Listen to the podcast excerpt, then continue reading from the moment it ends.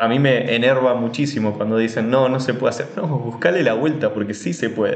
O sea, no, llegamos a la luna por diciendo, no, no se puede. O, no sé, resolver el, tema de las vacunas del COVID en seis meses, sino es cómo lo podemos hacer, qué necesitamos para eso, qué opciones hay, que sí puede fallar, ¿no? Pero si no lo intentás, nunca lo vas a lograr.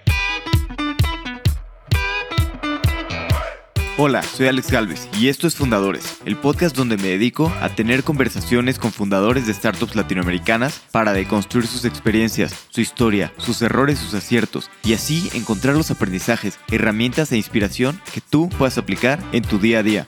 Bienvenido. Hoy estoy con Ricky Casani, CEO y cofundador de Microma una startup de biotecnología que hace colorantes naturales a base de hongos para la industria de alimentos. Hablamos de cómo en tres años pasó de primero ir casi como turista a conocer Silicon Valley a volver a ir, pero como cofundador de una startup en la aceleradora de biotecnología más importante del mundo. Nos platica algunas recomendaciones para los emprendedores que quieren emprender en biotecnología y hablamos del universo de los hongos en general y de lo mucho que nos falta por descubrir. Espero que disfrute esta plática tanto como yo. Ricky, bienvenido a Fundadores. Muchas gracias, Alex. Gracias por invitarme. Gracias a ti por, por animarte a grabar. Me estabas comentando de tus primeros proyectos antes de, de Michiroma. Me comentaste que era, uno era un cementerio ecológico. Me gustaría entender cómo fue que, que se les ocurrió hacer esta, pues esta cosa y qué, qué retos tuvieron en este proyecto. fue una idea muy loca que, que fue mi último año de licenciatura en ciencias empresariales en vez de hacer una tesis común y corriente, como podía hacer cualquier graduado o por, graduarse, podíamos hacer proyectos de negocios. Ahí, bueno, había muchas ideas, la mayoría de mis compañeros tenían ideas sobre apps para restaurantes o cosas así de ese estilo, y yo quería hacer algo distinto, ¿no? Que, algo que genere un, un impacto. Entonces se me ocurrió una loca idea de hacer un cementerio ecológico. Siempre detesté lo que era los velorios, el cómo, cómo los latinos llevamos la, muerte, que es con mucho duelo, tristeza, y, un poco siempre admiré el modelo americano, que es más celebremos la vida de esa persona en vez de, llorarla. Así que bueno, se me ocurrió una forma de cambiar la forma en que nos vamos del mundo. Y bueno, esta idea era cambiar lo que eran los cajones por cajones ecológicos, porque se usan mucha madera. O sea, talamos árboles para usarlo tres horas, porque en realidad no lo usa el muerto, lo usan las personas que están alrededor. Adentro hay cajones metálicos, afuera está cubierto de bronce y, además se usan químicos, que todo esto contamina las napas y por lo tanto contamina el agua y nos contaminamos nosotros. Así que bueno, la idea era reemplazarlo con un cajón biodegradable, porque era como una cremación natural, ¿no? Nos degradamos y que los nutrientes de nuestro cuerpo alimenten un árbol. Entonces, en vez de tener una lápida, tener un árbol que represente la vida después de la muerte. Esa, esa fue mi idea, que se la piché a mis profesores, me dijeron que estaba loco. Eh, me dijeron, no, me parece muy turbio, pensé otra cosa. Pero bueno, yo, cabeza dura, seguí con eso, seguí tratando de convencer a mis profesores y al final de todo terminando, terminamos ganando el premio al mejor emprendimiento. Así que fue una historia con final feliz. Y ese, ese premio fue un viaje a Silicon Valley. Así que esa vez fue, esa vez fue la primera vez que visité Silicon Valley, gracias a, mi universidad, a la Universidad Austral de, de, Rosario, que terminé viajando a Silicon Valley y me voló la cabeza. O sea, fue impresionante porque se sentía como, como estar en el futuro, ¿no? Siempre viviendo en, Latinoamérica, yo siempre sentí que estábamos un poco atrasados a Europa, a Estados Unidos. Y esto me hizo sentir que el resto de Estados Unidos estaba atrasado con respecto a Silicon Valley, que estaba años luz. Y dije, algún día, en realidad ni dije eso, dije, ojalá algún día pudiera trabajar acá, ¿no? Ni, ni me lo imaginé como una posibilidad real, pero dije, qué lindo sería trabajar en esto, en cosas del futuro. Y ahí como que me quedó esa semilla plantada en la cabeza, ese deseo y eso, esa sensación de qué copado estar trabajando en estas cosas. Visitamos muchos latinos trabajando en Silicon Valley, lo que me acercó un poco la posibilidad mental de que eso era viable, ¿no?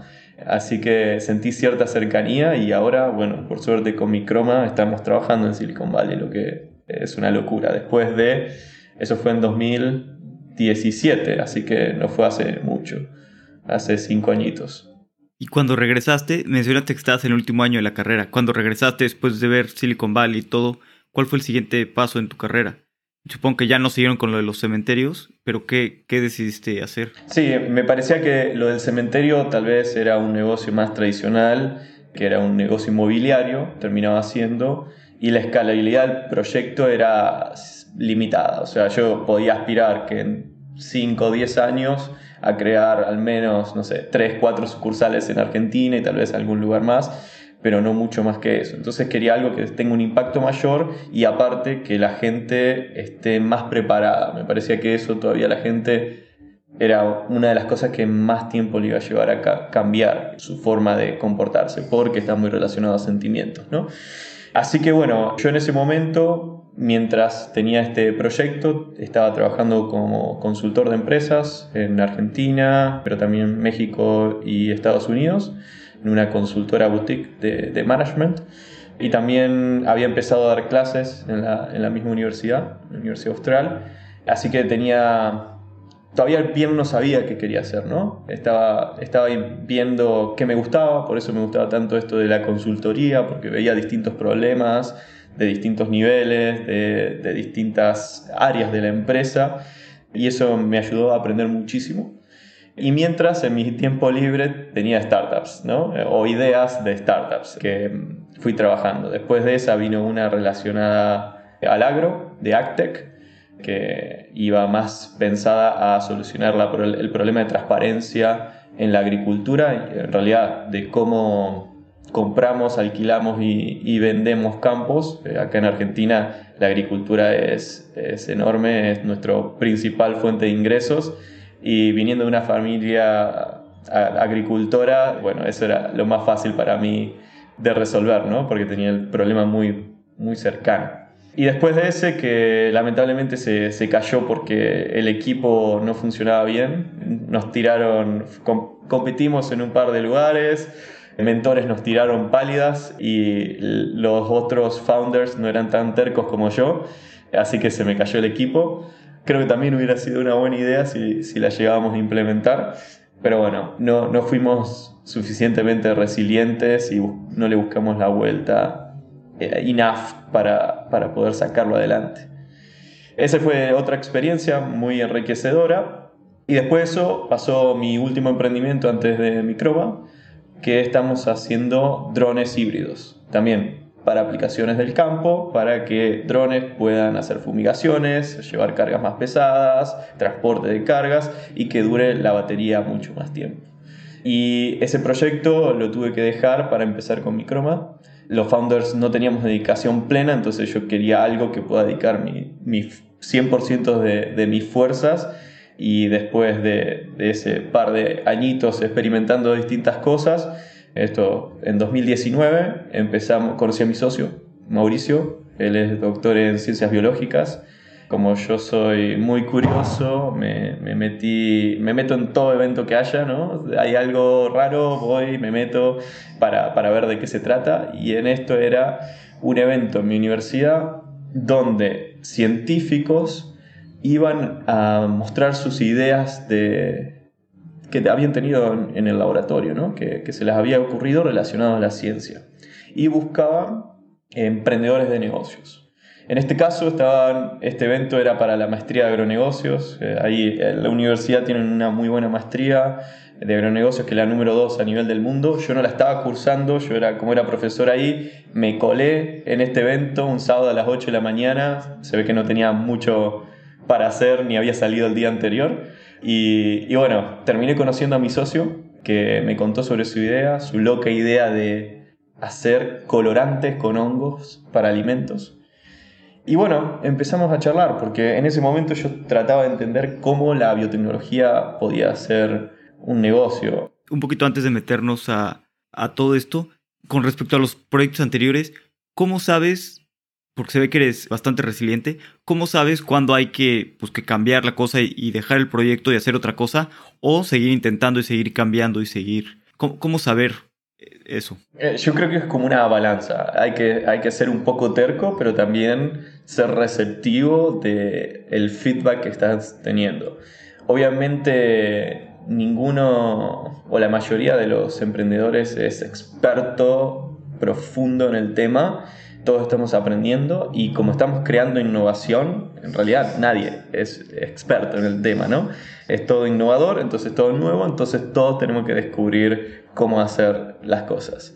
En eso creo que hay que ser como dinámico, adaptable y tomar mucho el feedback de todas las personas, pero hacer un filtro también.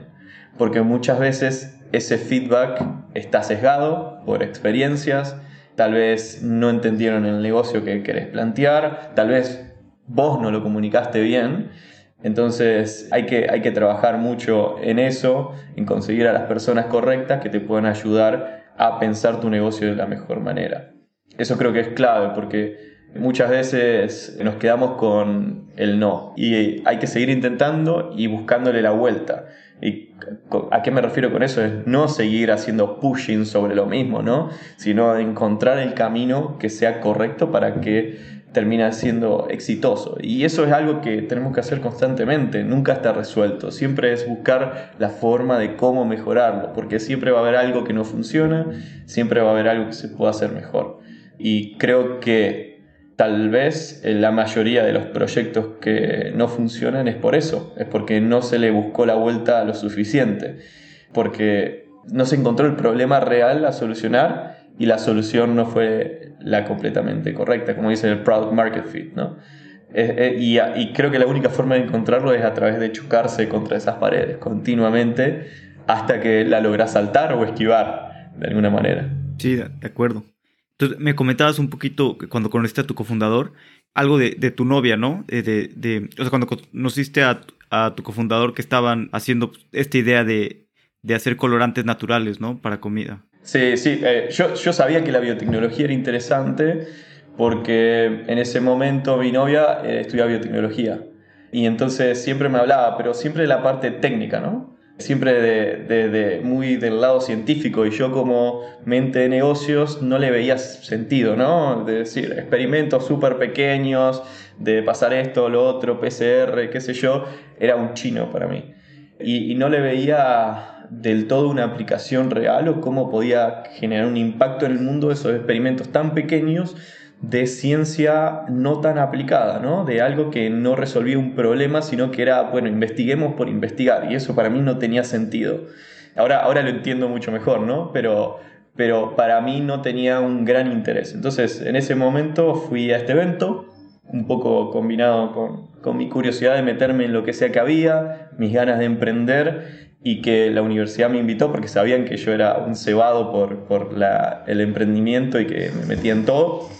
Y terminé en ese evento donde nadie hizo match, o sea, los, los únicos que hicimos match entre científicos y, y gente de negocio fuimos nosotros dos, lo cual por eso resultó exitoso el evento.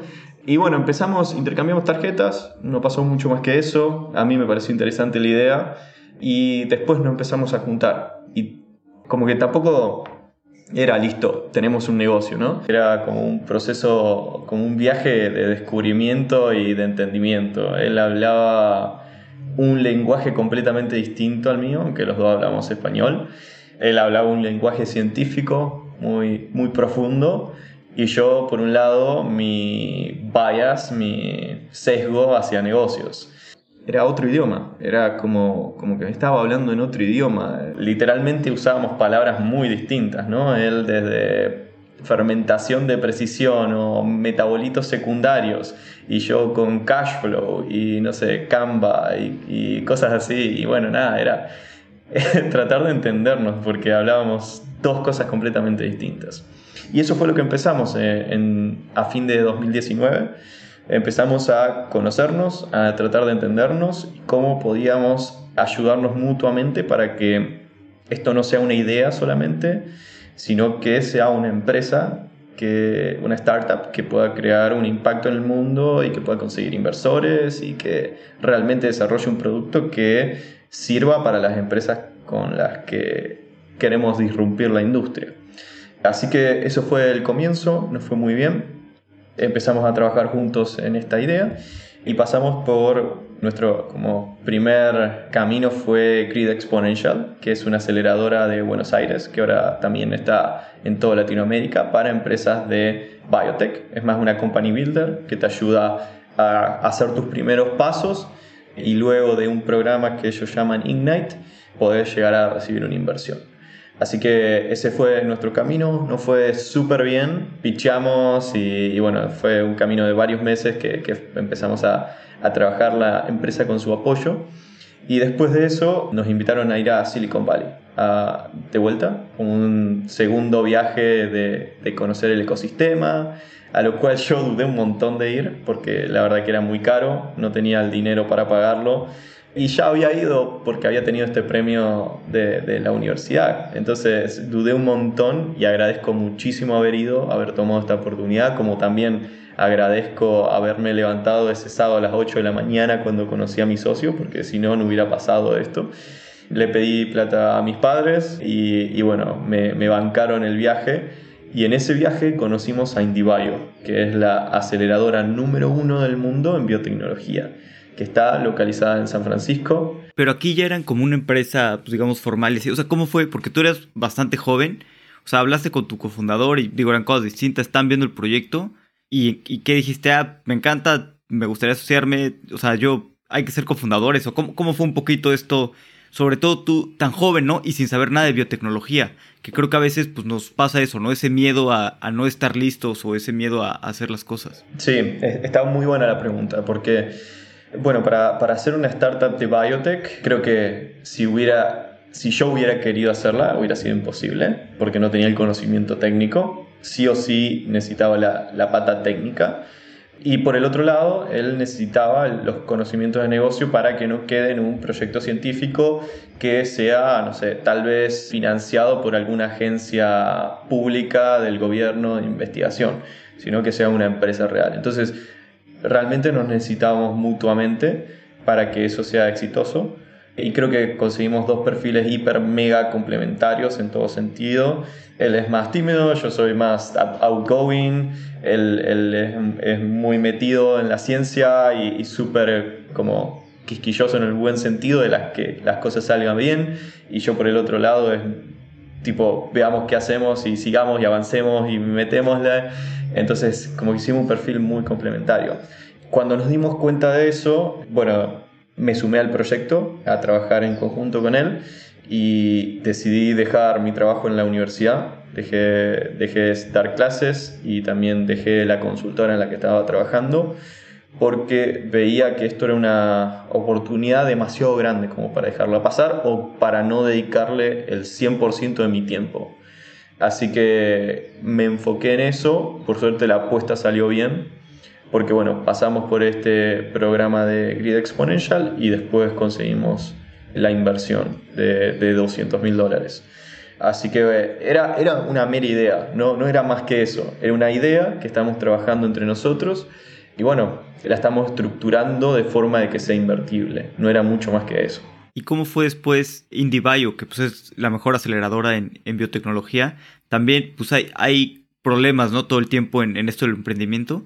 Sé que después cuando entraron a IndieBio, pues un, un hongo que querían ocupar para, para dar color a, a, la comida, pues descubrieron que tenía una toxina, ¿no? O algo así, pues ahora sí que te tira todo para abajo. ¿Cómo, ¿Te acuerdas cómo fue el sentimiento en, en este momento? Sí, sí, se sentía como que habíamos defraudado a los inversores, ¿no? O sea, nos invirtieron Read Exponential 200 mil dólares más IndieBio 250 mil dólares, eh, que para mí era y sigue siendo muchísima plata.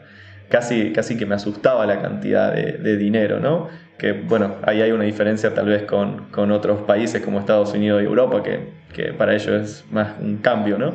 Pero para mí era muchísimo y el, la sensación fue esa, uy, nos invirtieron todo este dinero y literalmente no tenemos nada. O sea, no, tenemos ningún producto, no tenemos nada y, estamos en San Francisco alquilando una casa carísima y, gastando todo este dinero para no tener nada. Entonces fue, como siempre digo, una montaña rusa emocional. Ahí fue uno de los como momentos que tocamos fondo.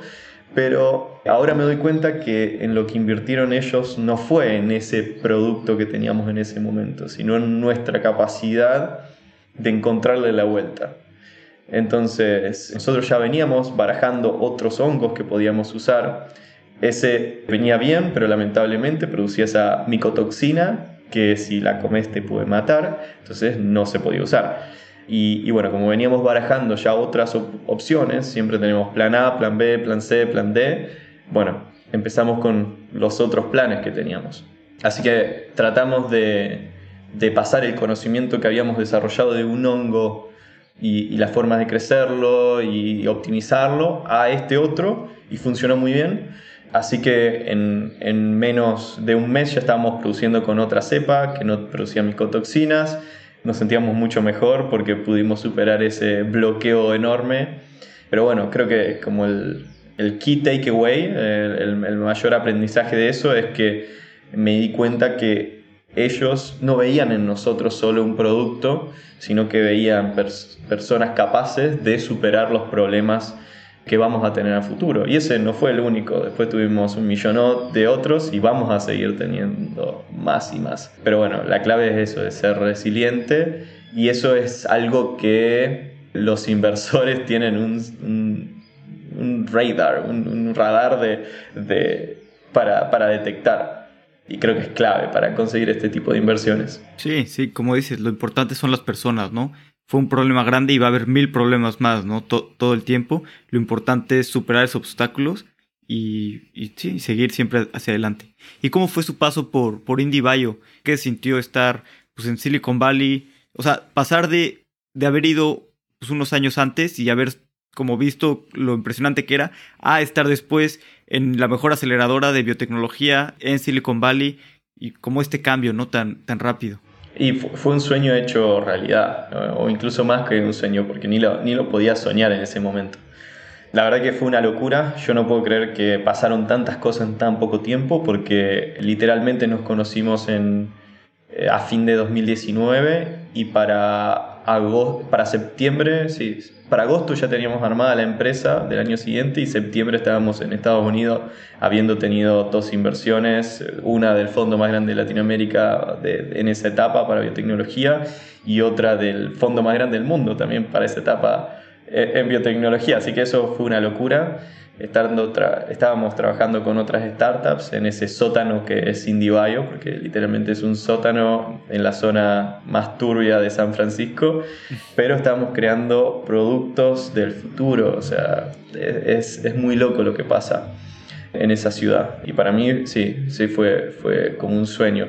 También, también fue complicado porque yo venía con tal vez, no sé si decirlo como baja autoestima, ¿no? Pero siendo latinos, viniendo de, de tal vez universidades buenas, pero no reconocidas como son Harvard, MIT, Stanford, estamos compitiendo contra otras startups en el mismo batch, en la misma clase de IndieBio, que tenían MBAs, 20 años en la industria de todas estas universidades top 10 de Estados Unidos, y nosotros veníamos con, con nuestra carpeta con nuestra mochila llena de ganas, pero por ahí no tantas validaciones como ellos, ¿no? Y lo que me di cuenta a través de ese programa, que es durísimo, yo lo que digo siempre es que ellos, es como un servicio militar, es como que ellos todos los días te tratan de destruir para que vos te vuelvas a construir. Y si no podés hacerlo, dedícate a otra cosa. Esa es como mi sensación durante el programa. Y creo que eso lo logramos hacer muy bien hemos trabajado muchísimo, no solo nosotros como co-founders, sino los chicos que contratamos para que vayan conmigo, con nosotros al programa.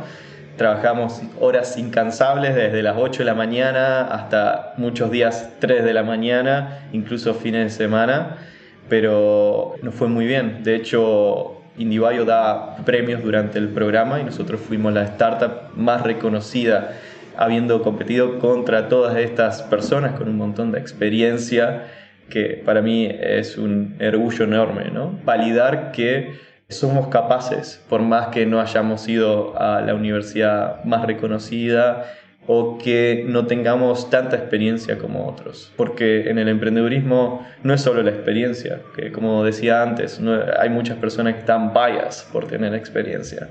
Estamos creando innovación y al crear innovación tenemos que probar cosas nuevas, tenemos que volver a probar las mismas cosas de forma distinta también. Entonces, no, sí sirve la experiencia, sirve mucho, pero también la resiliencia y el buscarle la vuelta creo que es clave para para avanzar y, de forma rápida en terrenos que son desconocidos, como, como son los que estamos trabajando. ¿Qué le recomendarías a los emprendedores de, Latinoamérica que quieren emprender en biotecnología y que quieren aplicar a, a IndieBio? Buenísima. Bueno, primero, si, si son emprendedores científicos, que busquen una, una pata de negocios, porque es clave. Son demasiadas las cosas que hay que hacer y ser CEO y además CSO, Chief Scientific Officer, es muy difícil.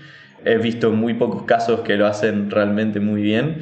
Así que esa sería mi recomendación y que se animen también, ¿no? Porque por ahí he visto muchos científicos que están con frustrados porque trabajan en papers, pero esos papers no se convierten nunca en nada, solo van a un cajón y quedan ahí entonces, esto es una forma de no solo conseguir un, trabajo, que por ahí muchas veces es una de las razones de por qué se empieza una startup, sino también de crear algo que, que genere un impacto enorme en el mundo y además sea un muy buen negocio, porque la, biotecnología está explotando. Siento que es como antes de las dot-com, es como que se está empezando a generar esa, esa gran cantidad de masa de inversiones en biotecnología, pero todavía falta una gran cantidad de proyectos y también de emprendedores que estén dispuestos a adaptar su startup a un modelo de venture capital.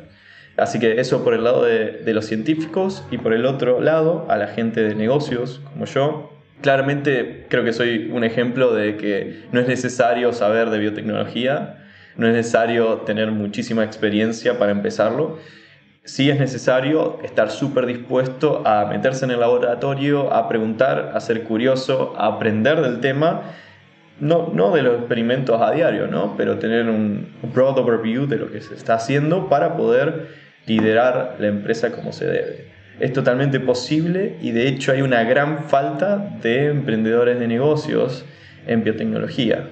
Una de las cosas que hace Grid Exponential es machear los emprendedores científicos, mapean todos los, proyectos científicos que hay en Argentina y ahora están mapeando en otros países como México, Brasil, Colombia, Chile, Uruguay, pero también buscan perfiles de negocios que tengan esta mentalidad de, che, quiero disromper una industria, quiero cambiar el mundo, trabajemos en conjunto para ver cómo lo podemos hacer.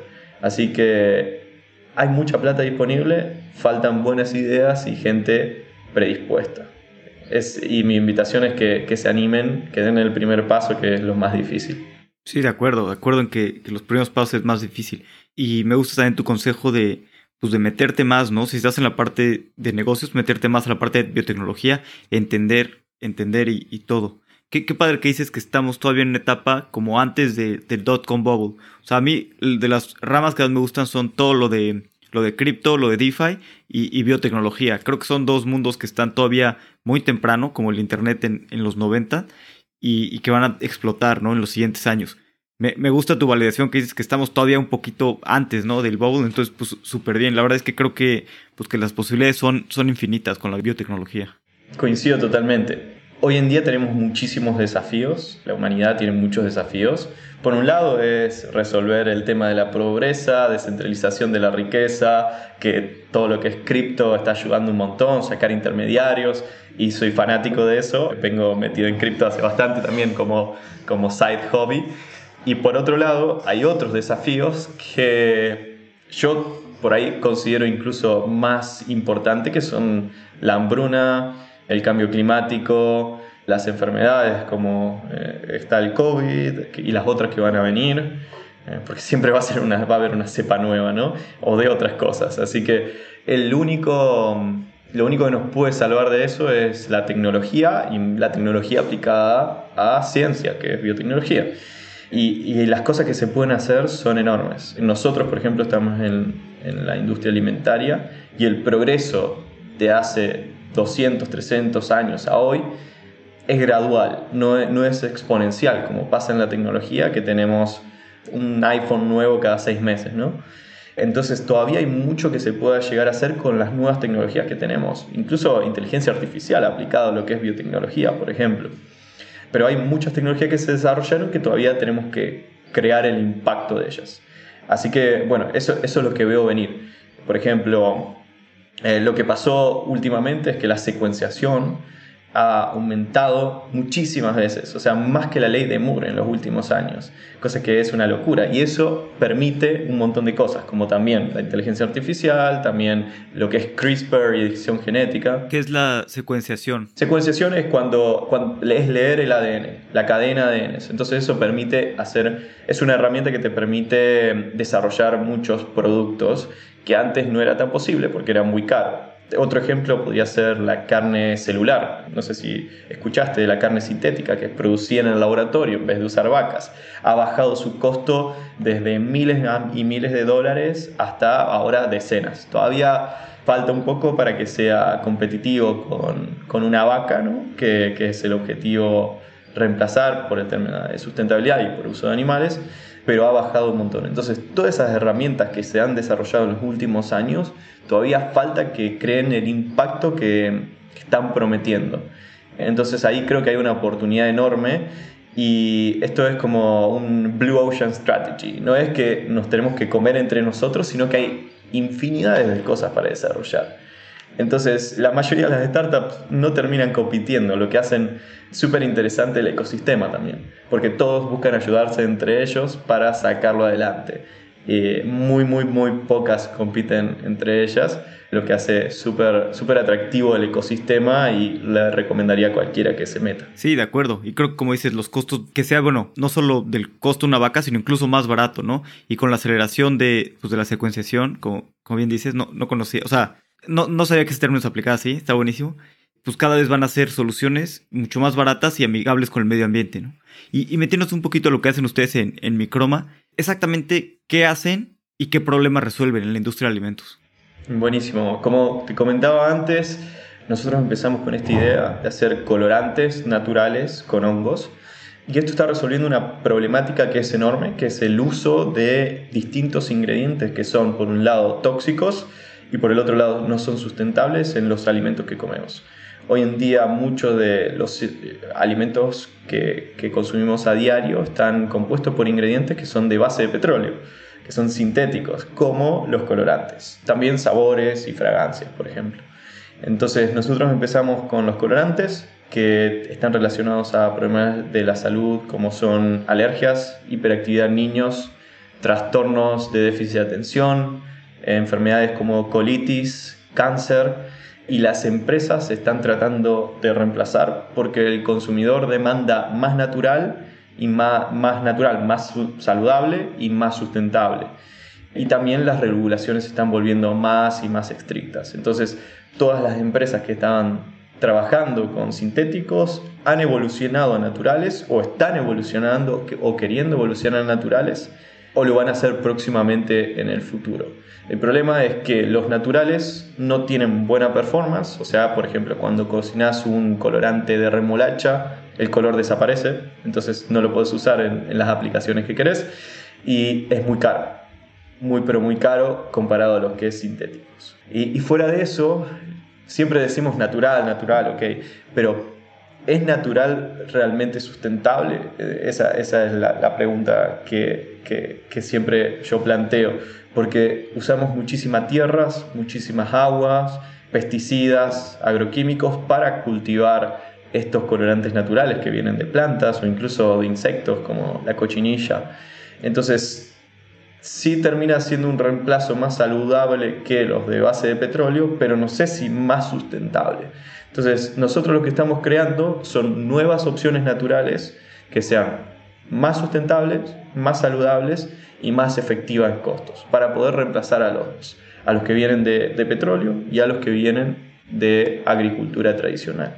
Empezamos con el colorante rojo, eh, que es el más usado en la industria alimenticia y cosmética, y también más relacionados a problemas para la salud, la versión sintética. Este colorante rojo está funcionando muy bien, estamos prototipando con algunas de las empresas más grandes del mundo. Es mucho más estable a pH y temperatura, por lo tanto esta mayor estabilidad permite que sea aplicado en una gran cantidad de alimentos, virtualmente todos, y, está saliendo, está funcionando muy bien. Obviamente que seguimos mejorándolo y vamos a seguir mejorándolo por siempre, pero, pero estamos muy contentos con los resultados y tenemos cartas de intención de muchas empresas alrededor del mundo, de, de las más grandes, que están interesadas en esta mejor opción natural a través de un proceso sustentable como el nuestro, que es a través de fermentación. Eh, básicamente nosotros cómo producimos estos colorantes es a través de un proceso parecido a la producción de cerveza, si has visto las plantas de cerveza que tienen esos tanques de aluminio gigantes, bueno, nosotros producimos en algo similar, eso se llama fermentador, nosotros crecemos el hongo, lo alimentamos con azúcares y distintos compuestos naturales que son desechos de la industria, desechos de la industria alimenticia, y el hongo se alimenta de eso, produce el color y lo escupe a donde está creciendo, lo libera. Entonces tenemos un color que es producido por un hongo, que es natural, que tiene mejor performance y usamos muchísima menos aguas y tierras, no hay pesticidas en el proceso para producir. Y fuera de este color rojo, nosotros queremos crear una plataforma de ingredientes, no solo un One Asset Company, no solo un ingrediente que sería el colorante rojo, que ya es un mercado enorme, sino que también ya tenemos productos mínimos viables para naranja y amarillo, que son entre un, 80-90% del mercado de colorantes, porque nos gusta comer cosas que, que son cálidas, ¿no? No hay muchos alimentos que son azules o verdes. Entonces, por, eso, por esa razón empezamos ahí. Y fuera de eso, queremos expandir nuestra plataforma para nosotros decimos, si podemos producir rojo, si podemos producir naranja, amarillo, ¿por qué no producir verde o azul, que también son necesarios? Y si podemos producir esas moléculas, porque son literalmente moléculas, ¿por qué no producir sabores y fragancias? Que también son otras moléculas pequeñas que pueden producir nuestras biofábricas o nuestros hongos, como les llamamos, en el mismo proceso productivo. Y queremos hacer eso para cumplir nuestra misión de reemplazar todos los ingredientes sintéticos de base de petróleo con una mejor opción natural. Entonces la industria es enorme, ¿no? Porque pues toda la comida tiene colorantes, eh, los cosméticos y demás. Y también supongo que es una ventaja que, que no tienes tanta competencia, ¿no? O sea, sí los productos químicos, pero supongo que pues que es mejor estar en una industria en la que, en la que no tienes tanta competencia y son dinosaurios que no han innovado en, muchos años que en una industria muy competida. Tal cual, sí, hay, hay mucha posibilidad de, de innovación hay pocas startups trabajando en cosas similares, muy pocas, y, por ejemplo en Argentina no existe ninguna, o en el resto de Latinoamérica. Hay muy pocas alrededor del mundo, te contar con los dedos de la mano, incluso menos, lo que es sorprendente, porque cuando hablamos de, de tech, siempre tenés la versión argentina de tal startup o, o así, ¿no? Entonces, eso no existe acá. Y siempre todas estas startups que te digo que puedo contar con la mano tienen alguna diferenciación clave que, que es muy distinto lo que hacen entre una y otra. Aunque ambas apunten a ser colorantes, puede ser. Una hace colorantes para alimentos, otra hace colorantes para textiles, otra hace no sé, colorantes con otro microorganismo. Eso, eso es, como te digo, Blue Ocean Strategy. O sea, la cantidad de moléculas y cosas que se pueden producir eh, no es solo colorante, sino es, imagínate la cantidad de colores que puedes producir, bueno, después los puedes mezclar y, hacer los que vos quieras, pero sabores, o sea, ¿cuántos sabores hay en la naturaleza que los podemos producir de una manera distinta?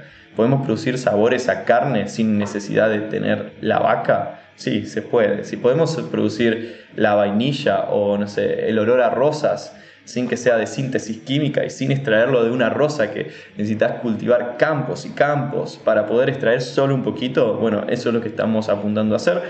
Y ahí las posibilidades de desarrollar distintas cosas con estas plataformas es enorme, porque son millones y millones de moléculas.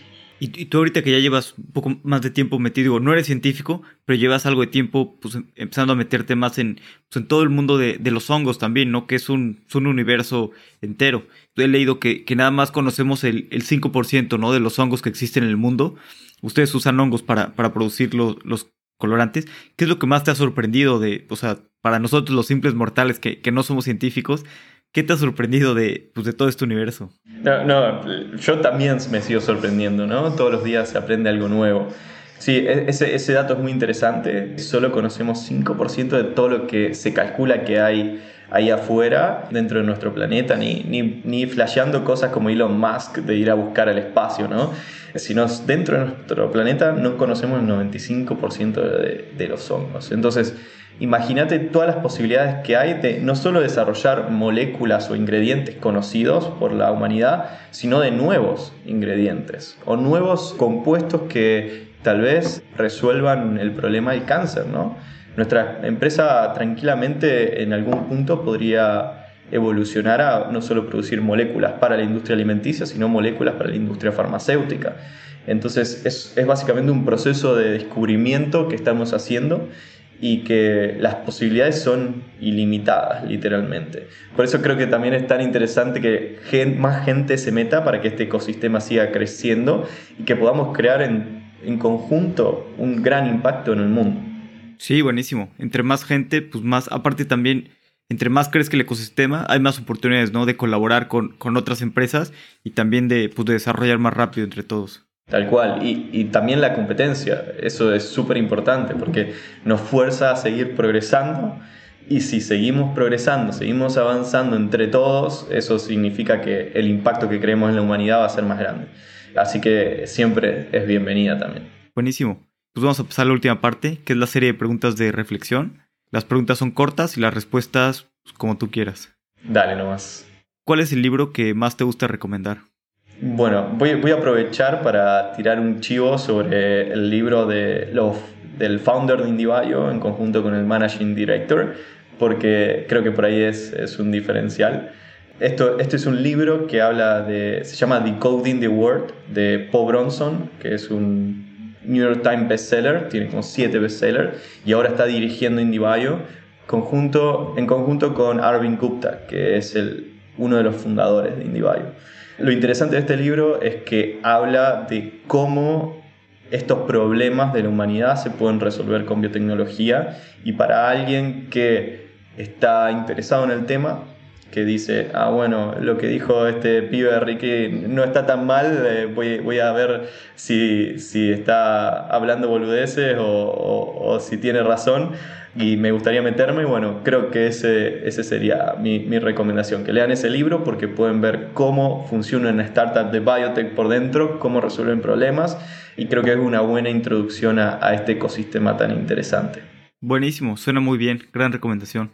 ¿Tienes una opinión que poca gente comparta o algo que pienses que es real que la mayoría de la gente piense distinto? Ah, eh, creo, creo que por ahí en el ecosistema emprendedor esto ya ya es un poco obvio, pero me llevo un choque muy grande cuando hablo con gente que no es del ecosistema, que, que todavía, que siempre me generó ruido, pero todavía eh, no lo puedo aceptar, que es que la, en el general o la mayoría de las personas no es que te dice, cuando vos decís, che, quiero hacer esto, te dicen, no, no se puede.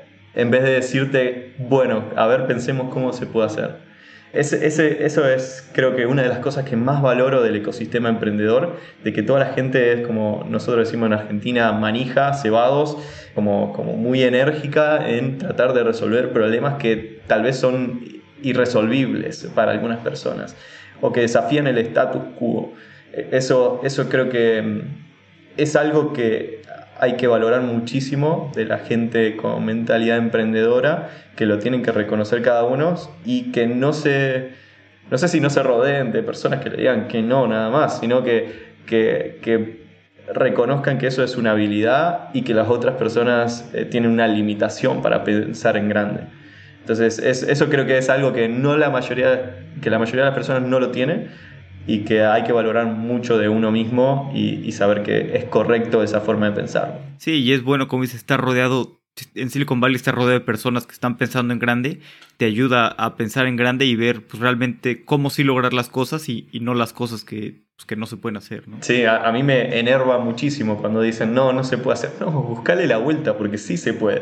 O sea, no, llegamos a la luna por diciendo, no, no se puede. O, no sé, resolver el, el tema de las vacunas del COVID en seis meses, sino es cómo lo podemos hacer, qué necesitamos para eso qué opciones hay, que sí puede fallar, ¿no? Pero si no lo intentas nunca lo vas a lograr. De acuerdo.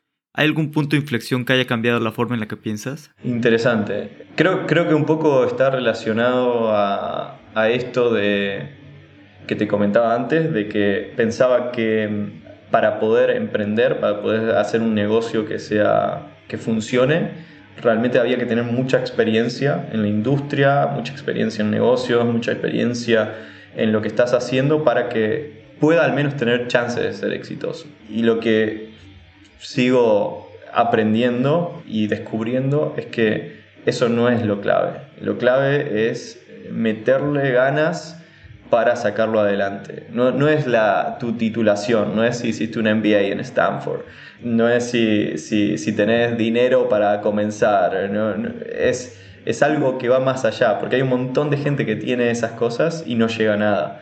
Creo que estoy descubriendo eso, que es la clave, ¿dónde está la clave de que tengas cierto nivel de éxito en la creación de una startup? Y, no está ni en educación, ni, ni, educación formal previa, digo. Sí ayudan todas esas cosas, pero, pero va más allá. Y, creo que eso fue un punto de inflexión para mí porque realmente no creía que era posible hacer todas las cosas que estamos haciendo sin tener esas cosas, sin tener un MBA. No, mis, mis compañeros siempre dicen, no, bueno, ahora me recibí de licenciado en ciencias empresariales, ahora tengo que hacer un MBA para poder llegar a la otra cosa. Y así sucesivamente. No, no es necesario. Si no tenés un título también lo podés lograr. Y, por eso es, invitar a la gente a que vea sus capacidades y que descubra qué, hace que realmente un, un, proyecto sea exitoso. Creo que eso fue para mí un punto de inflexión porque me di cuenta que podíamos competir contra los más grandes del mundo, contra los más fondeados del mundo y con esa gente que tenía todas esas certificaciones que vos decís, bueno, esto es lo que tenés que tener para que te invierta X inversor. Sin eso también es posible y es válido, es otro camino que, todos podemos hacer. De acuerdo. ¿Tienes algún fracaso favorito? Bueno, creo que, o sea, no, siento que haya fracasos, sino eh, todas... Sí, todo es aprendizaje. Sí, exacto. O sea, creo, creo que cada vez que sentí que hubo un fracaso, con el tiempo me di cuenta que fueron aprendizajes, ¿no? En el momento sí se siente horrible, ¿no? Eh, uh, ¿Por qué falló esto?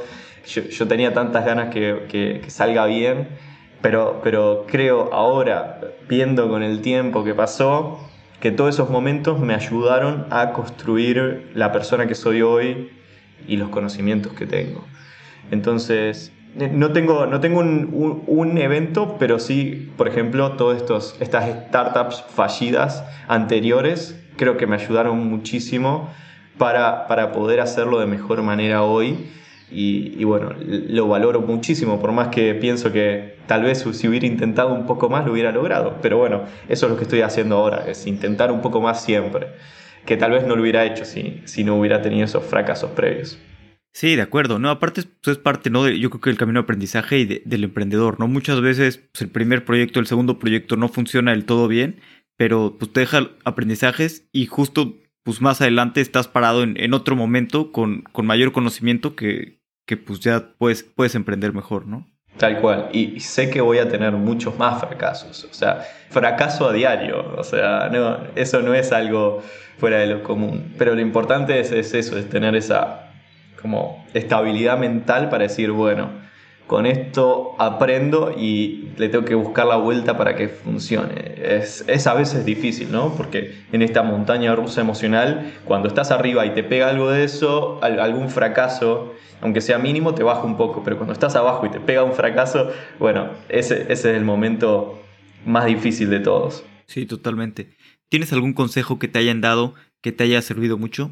Sí, creo que hay que usar mucho el ecosistema. Las personas como yo estamos súper predispuestas a ayudar a gente que, que quiera meterse en este camino, emprender, emprender porque también tuvimos el ejemplo de, los que venían antes de nosotros, que, nos ayudaron, ¿no?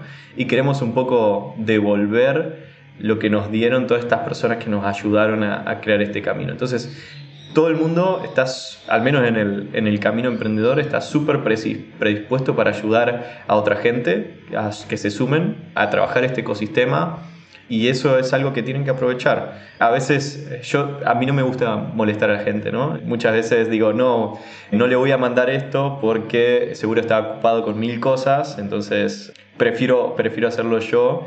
Pero eso es algo que que he cambiado un montón y que sigo tratando de cambiar porque la gente realmente está predispuesta a ayudar y es es un asset que hay que aprovechar. Y además conocer gente copada, gente, gente muy buena. Creo que que no he conocido gente tan buena en otros ecosistemas como, como el emprendedor. Siempre, siempre que voy a algún evento o algo me llevo a algún amigo, cosa que, que, es impresionante y parece que es un match automático porque tenemos muchísimas cosas en común. Entonces, eso, eso sería lo que invitaría, a sacarse ese miedo de pedir ayuda, de contactar gente, de, de, de preguntar, cuando muchos te dicen que no o no te responden, que es mínimo. Totalmente, sí, hay que sacarse, sacarse ese miedo, ¿no? A preguntar y, y, siempre todos están dispuestos a, bueno, casi todos están dispuestos a ayudarnos en el ecosistema. Ricky, si, si alguien quiere saber más de, de Microma, saber más de ti, si quieren aplicar para trabajar en la empresa o otras cosas, ¿cuál es la mejor manera de, pues, de contactarlos, de contactarte a ti? Bueno, yo uso mucho LinkedIn. Bueno, también tenemos página de LinkedIn de Microma. Ahí posteamos todas las búsquedas laborales si hay algún perfil que, creen que esto sería, ustedes serían perfectos para, para sumarse, pero no hay una búsqueda abierta, también me pueden contactar diciendo por qué creerían que sería una buena adición a la empresa. Y somos flexibles, o sea, siempre, siempre puede haber una oportunidad que surge a partir de, de algún conocimiento específico. Así que LinkedIn mayormente, tenemos nuestra página web donde tenemos nuestras redes, Instagram, Twitter pero, pero bueno, creo que, esos caminos van a llegar a nosotros. Buenísimo. Pues Ricky, muchas gracias. Gracias por tu tiempo. La verdad es que me la pasé muy bien eh, aprendiendo de, lo que hacen. Me, encanta todo, pues, lo que se está creando ahorita en biotecnología. Creo que es un universo y que es solamente el, comienzo, ¿no? Entonces me encanta pues, aprender más de esto y, poder aprender también de lo que están creando, que espero que, pues, que sea una empresa enorme, ¿no? En, en algunos años. Bueno, muchas gracias Alex por invitarme, por invitar a, contar lo que hacemos en Microma y también por promover este ecosistema y, la biotecnología, porque ahí estás aportando algo muy importante para que, para que este ecosistema sea exitoso. Así que gracias a vos. Gracias. Estos últimos meses me he vuelto un fanático de la biotecnología. Las posibilidades que contiene son infinitas y todavía estamos muy temprano. Sin duda es una de las nuevas fronteras de la tecnología. Si estás buscando en qué emprender, te recomiendo ponerte a leer y aprender de estos temas. Están llenos de oportunidades. Hasta la próxima.